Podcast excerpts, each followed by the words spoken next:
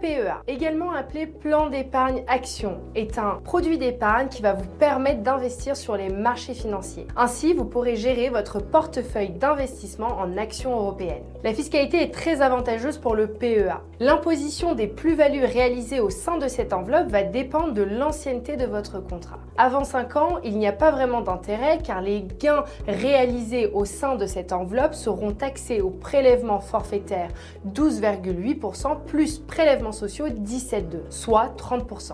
Au-delà de 5 ans, vous bénéficiez d'une exonération fiscale sur les plus-values réalisées au sein de l'enveloppe. Il existe deux types de PEA. Le PEA bancaire, la forme la plus courante que vous souscrivez au sein d'un établissement bancaire. Vous avez à l'intérieur de ce PEA-là deux poches, une poche espèce qui contient vos liquidités, une poche titre qui contient vos actions.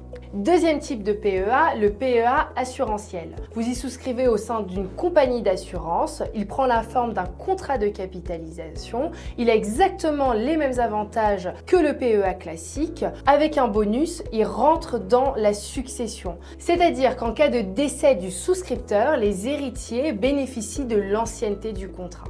Il existe quelques conditions pour ouvrir un PEA. Première condition, il faut être résident fiscal français. Deuxième condition, les versements ne peuvent excéder 150 000 euros. Et troisième condition, vous ne pouvez détenir qu'un seul PEA par personne. En plus de ces deux types de PEA, vous avez les PEA PME. Ce sont les plans d'épargne actions qui vous permettent d'investir sur les petites et moyennes entreprises. Vous pouvez cumuler un PEA classique, bancaire ou assurantiel, et un PEA PME. En matière de plafond, il existe un plafond global. Pour le PEA bancaire ou assurantiel, plus le PEA PME, les deux ne doivent pas excéder 225 000 euros. En termes de support pour investir sur les marchés financiers, nous avons également le compte titre. Il est accessible à partir d'un montant un peu plus élevé et il ne bénéficie pas des avantages fiscaux déterminés pour le PEA. Mais il peut être intéressant si vous souhaitez investir sur des zones géographiques non accessibles à travers le PEA. N'hésitez pas à nous contacter si vous voulez plus d'informations ou que vous êtes intéressé par ce type de placement.